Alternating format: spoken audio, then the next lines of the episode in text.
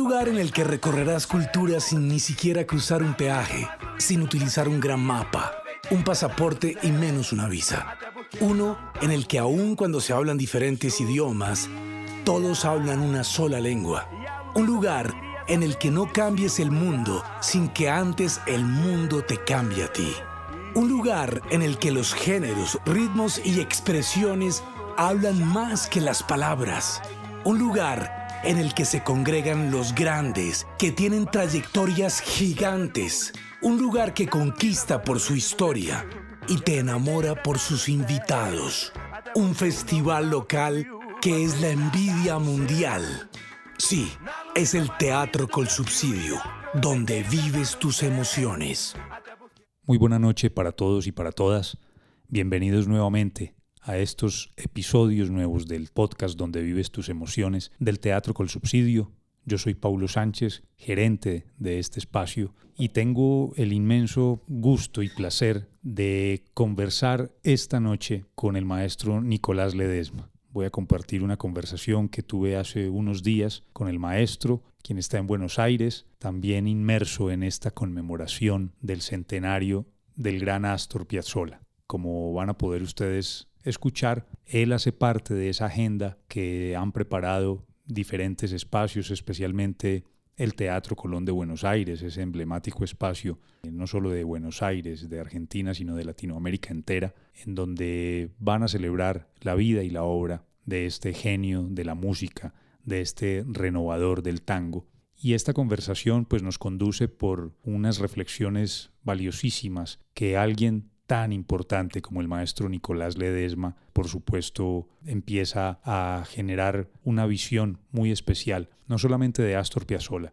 sino del tango, de lo que está sucediendo actualmente con este género, especialmente en Argentina, aunque lo hemos llevado también a la reflexión esperanzadora de aquello que está sucediendo en Colombia en torno a este género, que desafortunadamente los últimos años ha venido perdiendo terreno de esa escena tan amplia, tan nutrida que durante muchos años, hace unas décadas, tuvo en nuestro país, el tango.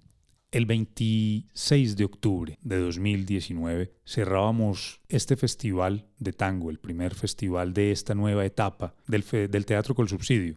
Ya en, otras ocasiones, en otros años, este teatro había celebrado encuentros de tango, festivales de tango, con apariciones esporádicas. Decimos que el primero de esta nueva etapa porque lo que queremos es darle continuidad a este espacio para ir construyendo una narración cronológica, histórica de este género que por supuesto en nuestro país tiene tantos seguidores.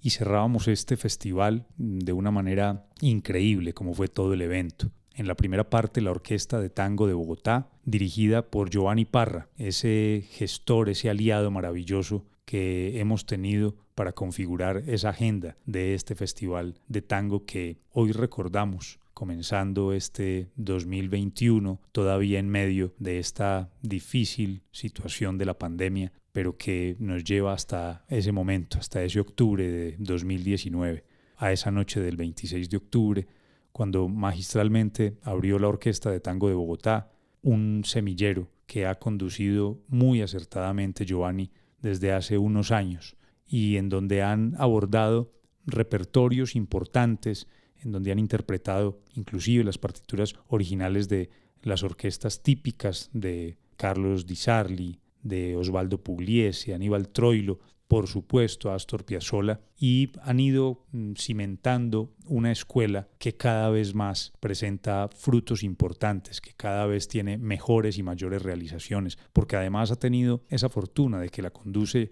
Giovanni Parra, que tiene esa cercanía con los más importantes intérpretes y creadores de la escena actual, tradicional, del tango en Argentina y son sus amigos y lo han acompañado en este proceso. Han venido muchos de ellos a hacer clases magistrales, talleres y residencias con la Orquesta de Tango de Bogotá y con otras agrupaciones que también lidera Giovanni Parra. Y eso ha sido para, para ese proceso pues toda una fortuna. Vamos a escuchar para iniciar este podcast algo de la Orquesta de Tango de Bogotá y luego nos eh, centraremos en lo que fue el concierto de este quinteto extraordinario que conformó el maestro Nicolás Ledesma para regalarnos ese cierre con broche de oro del Festival Internacional de Tango del Teatro Col Subsidio el 26 de octubre de 2019. Este quinteto integrado por él mismo, por supuesto, en la dirección, el piano y los arreglos. Horacio Romo en el bandoneón, Manuel Quiroga en el violín, Luciano Falcón en el violonchelo y Enrique Guerra en el contrabajo. De verdad, una constelación que fue conformada especialmente para este festival del teatro Col Subsidio y sin duda una de las formaciones del tango por antonomasia, sumado al hecho de la selección especial que el maestro Ledesma hizo de los integrantes quienes suelen presentarse con sus diferentes agrupaciones. Eso fue pues como el, gran augurio de lo que sería posteriormente un concierto que quedará para la historia de este teatro y de la escena del tango en Bogotá y en Colombia. Bienvenidos entonces a estos dos episodios del el podcast dedicados a ese cierre maravilloso del Festival de Tango con la Orquesta de Tango de Bogotá y el quinteto del maestro Nicolás Ledesma.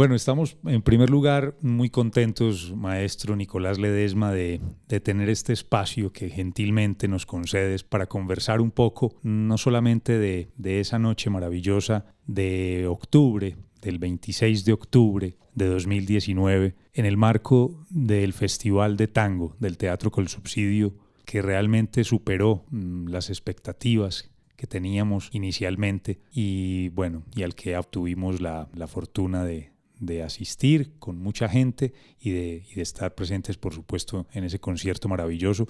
Vamos a hablar entonces un poco de eso y un poco de otras cosas que por estos días además también cobran mucha, mucha importancia. Pero primero que todo, maestro, quiero agradecerte este espacio y tu gentileza para conversar con la audiencia del podcast del Teatro con Subsidio. bueno, el agradecido soy yo de poder estar a través de tu presencia, este, a través del Zoom, poder estar en contacto contigo y con toda la gente del teatro, con los, con los fanáticos del tango, así que para mí el gusto es mío.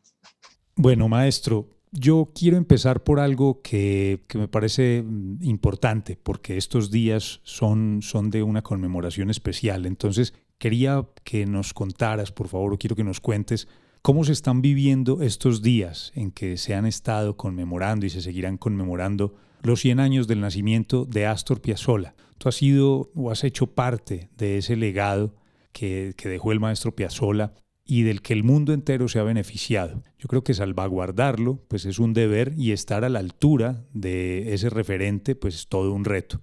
Entonces, ¿cómo se vive este acontecimiento allá en Argentina a pesar de la pandemia y en medio de la pandemia? Bueno, se está eh, organizando un homenaje que va a comenzar la semana que viene en el Teatro Colón, en el cual van a participar varias de las eh, formaciones que el maestro tuvo a través de su larga trayectoria, el conjunto electrónico, el, quinteto, eh, el sexteto, el noneto. Bueno, van a representar con todos los solistas, algunos históricos y otros este, nuevos. Van a, van a hacer un homenaje que arranca la semana que viene en Teatro Colón y continúa hasta el 20 de marzo en el cual yo voy a tener la alegría de participar el día 19 con mi quinteto y, la voz de María Viviana Pisoni. Y al otro día voy a estar, eso va a ser el 19, y el 20 voy a estar con el quinteto que dirige Horacio Malvicino, el guitarrista que acompañó a Astor Piazzolla durante muchos años. También van a participar Juan Carlos Sirigliano, Pablo Agri, que tú lo conoces también, que ha estado por ahí, Horacio Cabarcos. Eh, bueno, es una, nosotros como Asociación Argentina de Intérpretes hemos querido homenajearlo y vamos a participar en ese ciclo que se va a hacer en el Teatro Colón de la Ciudad de Buenos Aires, un, un lugar fantástico. Y después, bueno, como te digo, eh, va a estar Escalandrum, dirigido por Pipi Piazzola, eh, que es el nieto de Astor va a estar Daniel Vinelli, Juanjo Mosalini, eh, bueno, todas las figuras, Amelita Baltar, cantantes, bueno, que han estado Raúl Davier. Así que realmente, bueno, eso sería todo lo que tiene que ver con, con hacerle el homenaje. ¿no? Yo tuve la, la, alegría y la dicha de tocar más de 10 años con el quinteto de Fernando Suárez Paz, que fue violinista durante muchos años de Astor Piazzolla.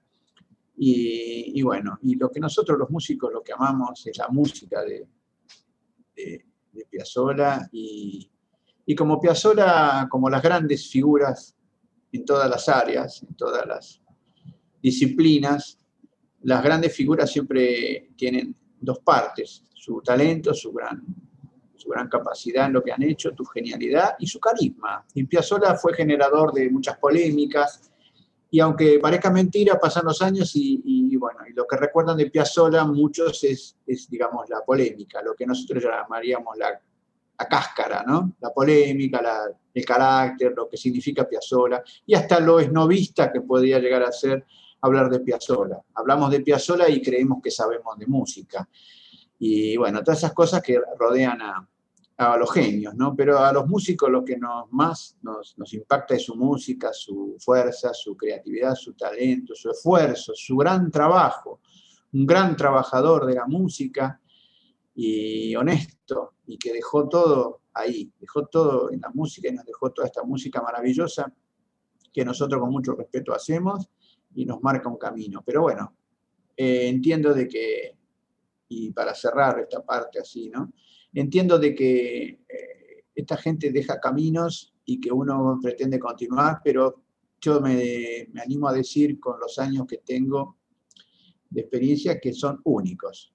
Ese tipo de personajes son únicos. Habrá, aparecerán otros únicos, pero es difícil continuar con eso. Más vale, bueno respetarlo y tocar su música.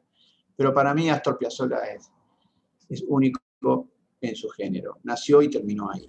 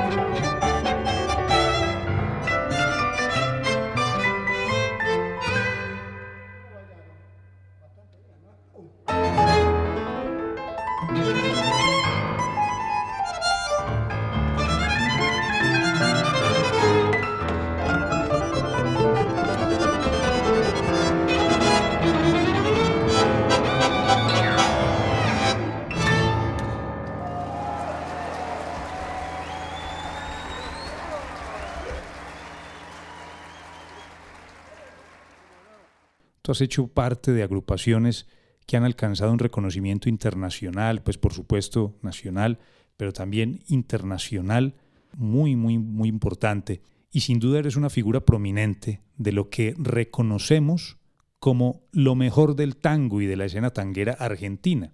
Entonces yo quisiera saber si el universo del tango allá es tan amplio y tan sostenible como uno se imagina, apenas pues recibiendo el reflejo de Argentina como ese país de origen del género y que lo salvaguarda más que, más que cualquier otro, porque tenemos como esas apariciones esporádicas en diferentes programaciones, pero en general escasas, y uno se imagina siempre la escena argentina como con otra vitalidad, con una sostenibilidad increíble, porque además son muchos años eh, a lo largo de los cuales muchas figuras han tenido posiciones mm, relevantes, pero entonces eh, nos, nos parecería muy valioso tener esa apreciación de, de, alguien como tú, una figura sin duda de las más relevantes internacionalmente, de eso que hemos denominado lo mejor del tango. Bueno, ante estas palabras que tú estás diciendo, me pongo, no me van a ver, pero me estoy poniendo un poco colorado, porque no, me parece eh, demasiado y agradezco el, respeto, pero este, yo te diría lo siguiente, yo todo lo que digo es lo que realmente pienso, pero de ninguna manera está, está muy lejos de pretender que sea la verdad. Pero de todas formas, yo creo que, que esto sería, una metáfora sería como cuando uno ve una familia este, eh, el papá y la mamá eh, son dos este, hermosos padres y los hijos están, son todos hermosos, educados, este, bien vestidos, impecables, eh, respetuosos, y viven en una casa pintada de blanco y techo rojo y pinitos y verde, y uno supone que, que está la, esa es la felicidad. Y quizás adentro de ese hogar lo que menos hay es felicidad. ¿Qué quiero decir con esto? Que quizás la Argentina ha tenido esa imagen para el mundo de grandes, grandes, grandes artistas, no solo en la música, en la pintura, en la danza. La Argentina es constructora de un montón, como otros países también, pero estamos hablando en este caso de Argentina. Eh, es, es, constructora de montones de figuras porque tiene que ver con, con cierta época donde la Argentina, por lo que me han contado algunos maestros que tuve, donde la Argentina era un paraíso económico y donde todos venían, muchos maestros venían, maestros de, todo tipo, en arquitectura, ingenieros, médicos, eh, músicos, enseñar música, enseñar todas las disciplinas que conforman una, una sociedad, ¿no?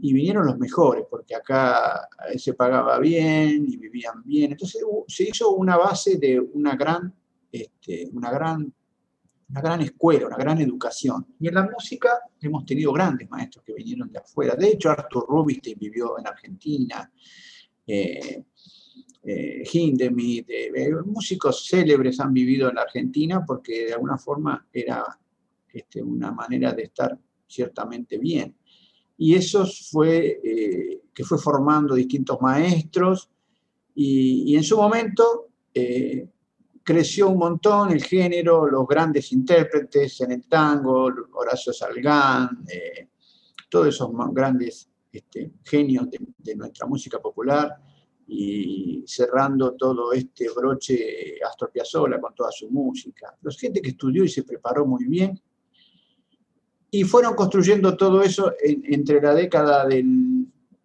principio del siglo XX hasta mitad del siglo XX. A partir de ahí ya después las cosas empezaron a cambiar y yo te diría que el tango hoy, lamentablemente lo tengo que decir, el tango no, no está cuidado en Argentina, en Buenos Aires, no está cuidado. Es como, pasó a ser como una, como una moda, la palabra tango ya determina una cuestión cultural y se queda todo, todo ahí alrededor de, un hecho cultural, el tango. Y, en realidad han, han, dejado de lado a las figuras del tango, los artistas que están en el tango. Antes de pronto se respetaba al artista del tango, ahora es el tango como una pantalla gigante y después no importa eh, quién lo ejecute, o sea, es como, hay toda una chatura en ese sentido y creo que se está descuidando un poco, pero tengo fe. Yo tengo fe porque el género es tan, tan importante, tiene una estructura tan importante que los jóvenes, los jóvenes se van enganchando, hay una nueva generación que van construyendo un nuevo público y nuevas estéticas.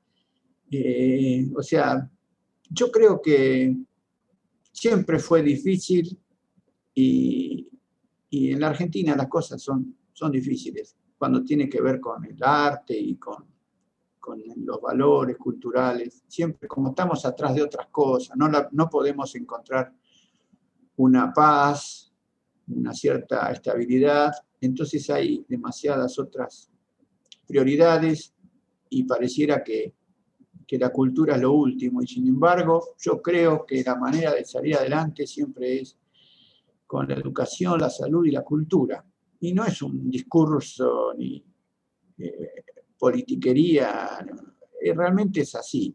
Yo me acuerdo cuando estuve en Japón, en una de las veces que fui a Japón, fuimos a visitar a, Hiroshima y Nagasaki, donde fue la, la, bomba atómica famosa de la Segunda Guerra Mundial. Entonces nos contaban que después que desapareció todo eso, lo primero que construyeron fueron eh, escuelas, hospitales y teatros.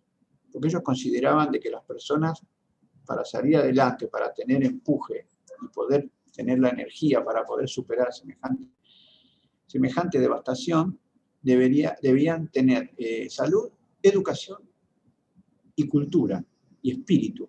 El espíritu. El espíritu no se construye eh, si no es desde adentro. Y el problema que tenemos en la Argentina a veces es que no sabemos bien qué somos y qué es lo que tenemos adentro, y qué es lo que nos pertenece y qué es lo que no nos pertenece. Así que esa confusión ya la llevamos de hace varios años. Supongo que es una sociedad joven todavía y, y tendremos que seguir creciendo. Ahora quiero irme al origen de Nicolás Ledesma.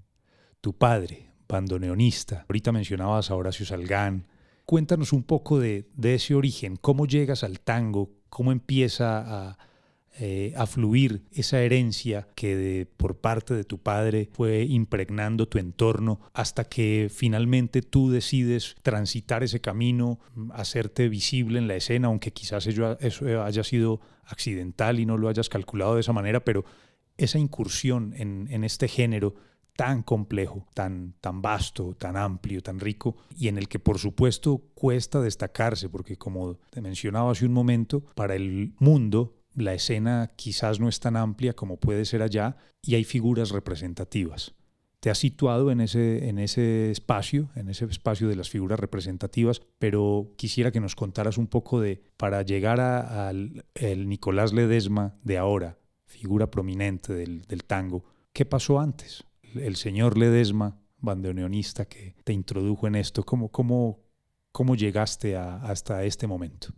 Bueno, eh, es bien como vos lo decís, que sos muy, primero te agradezco, tus preguntas son muy especiales y, muy, y, lo que vos decís es, es así.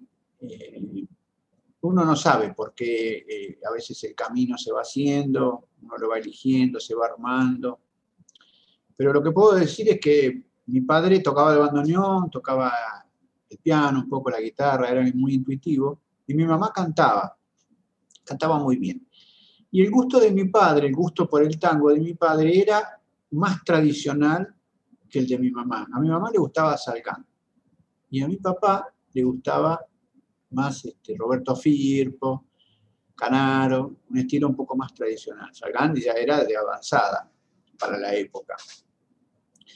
Y entonces es como que yo creo que tengo la suma de las, de las dos, tengo las dos influencias, tanto la de mi, mi, madre como la de mi padre, las dos, porque en algunos momentos me surge como una necesidad de representar el tango tradicional con el amor que me surge desde esa cosa tan especial que tiene el tango tradicional, tan agarrado, tan, este, tan optimista, tan, tiene ilusión, que tiene que ver con, con la forma de tocar, las divisiones cortas, los acelerandos, la forma ágil de tocar, tiene que ver con esa ansiedad de que algo bueno viene y tiene que ver con esa época.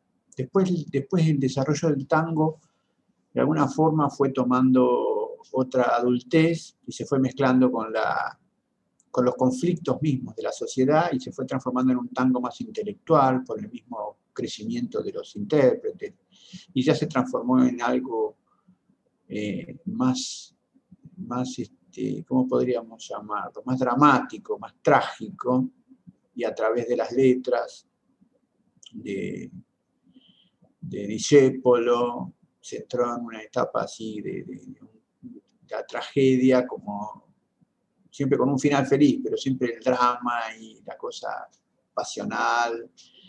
Y, la música también cayó un poco en eso. De todas formas, yo eh, les agradezco a mis padres porque ellos me fueron llevando, me hacían escuchar mucho a Gardel.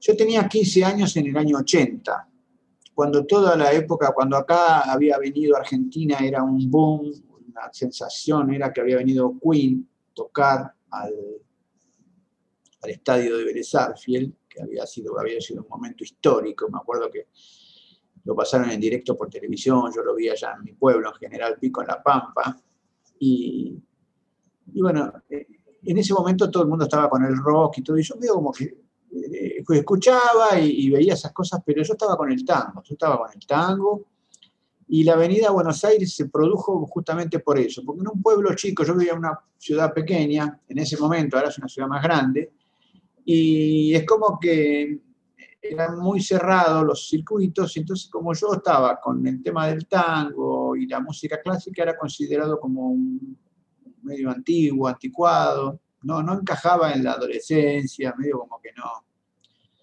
Este, iba al boliche a bailar y no bailaba nadie conmigo. este, era bastante difícil relacionarme con mi generación. Este, y por eso, de alguna forma, una de las cosas que fueron los motivos que fui a buscar un mundo a través de la música, a conocer a otra gente, y vine a Buenos Aires y acá me encontré con, con músicos de mi misma edad, de 18 años, que, queríamos hacer el tango. No muchos, éramos muy pocos, pero me encontré un poco más contenido en ese sentido. Pero mis padres este, me han dejado todo. Eh, yo no sé si soy el hijo que ellos hubieran querido que, fuere, que fuera. Eh, hice todo lo posible, hago todo lo posible. Y, y, lo único que yo sé es que mis padres siempre, creo que todos los padres, deberíamos saber eso, tenerlo más presente. Todos los padres quieren que los hijos sean felices, no importa si son brillantes o destacados o no, quieren que sean felices. Ese es lo mejor, el mejor regalo que uno le puede hacer a un padre, es, tratar de intentar de ser feliz, porque en realidad ellos lo han intentado y a veces lo han logrado y a veces no. Pero yo creo que el, deseo tan grande que tienen nuestros padres de que seamos felices es porque a ellos les ha quedado alguna deuda pendiente con respecto a la felicidad. Y uno cree que haciendo lo que a uno le gusta está más cerca de la felicidad. Creo que de alguna forma eh, en ese sentido los he complacido y los, los valoro día a día, los extraño mucho, no están más hace varios años, este, pero bueno, me toca transitar esta etapa y, están en mi corazón y, y, lo demás me corresponde a mí, preocuparme, estudiar y, y dar lo mejor, porque yo ahora soy padre y quiero dejarle algo a mis hijos. thank you